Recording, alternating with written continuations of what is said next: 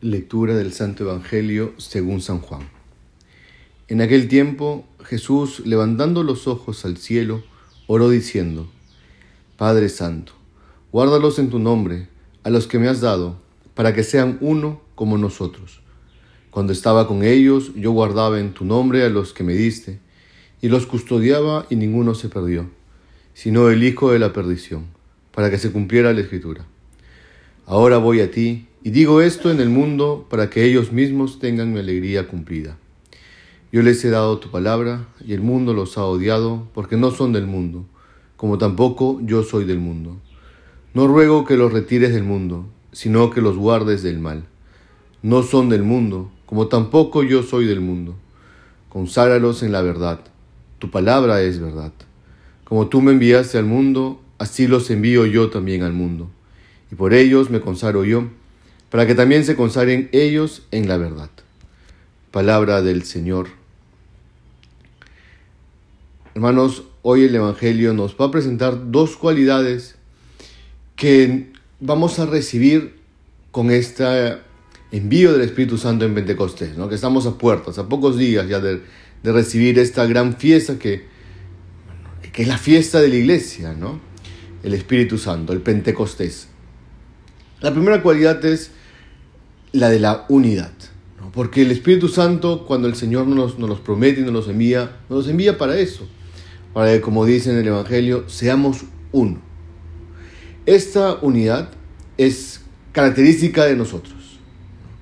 Es lo que nos une. E, e, es esa capacidad de ser un solo cuerpo, de mantenernos unidos. Porque en contraposición, eso, eso, y esto nunca lo podemos olvidar, el enemigo, e, e, el, el, enemigo de nuestra alma, el diablo, lo que siempre va a buscar es dividirnos. ¿no? Bajo un principio hasta este, de, de, guerra, ¿no? El divide y vencerás.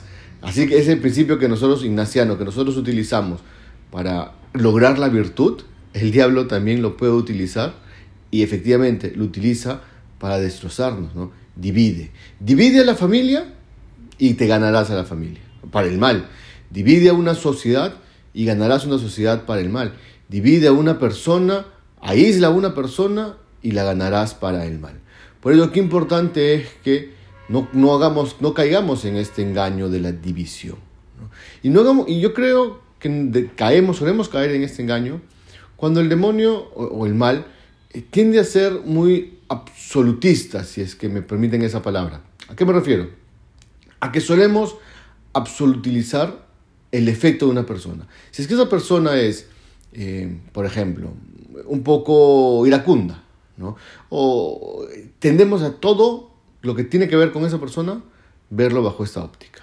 ¿no? Si es que esa persona una, me falló una vez, entonces ya siempre me va a fallar. Y, y ya desconfío en ella.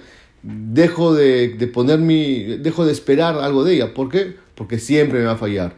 Y uno podrá decirle, oye, pero te ha fallado siempre, no, me falló una vez y ya no volví a confiar en ella. Entonces, ¿qué está haciendo ahí el demonio? Nos está dividiendo. Y eso, miren, miremos en nuestra propia familia. Hay veces que tendemos a caracterizar a las personas, ¿no? A veces a los hijos, ¿no? Que a, los hijos podemos decirle, eres siempre un irresponsable. Y no es que sea siempre un irresponsable, es irresponsable a veces, ha fallado a veces, pero tendemos ya a siempre verlo así. Entonces, todo lo que va a hacer va a ser irresponsable.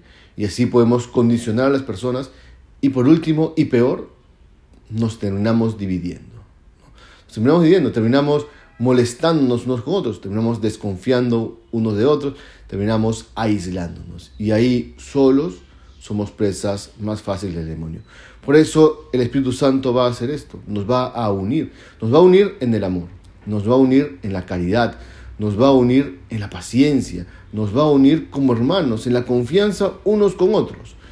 Que esta venida del Espíritu Santo nos conceda pues esta gracia de unirnos, con nuestros defectos, con nuestras faltas, con nuestras fallas, pero a unirnos, a confiar unos con otros y a apoyarnos unos a otros.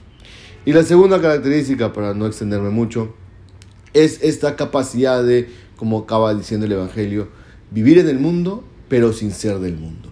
El que es del Espíritu, aunque esté en este mundo, vive en el Espíritu, vive del Espíritu.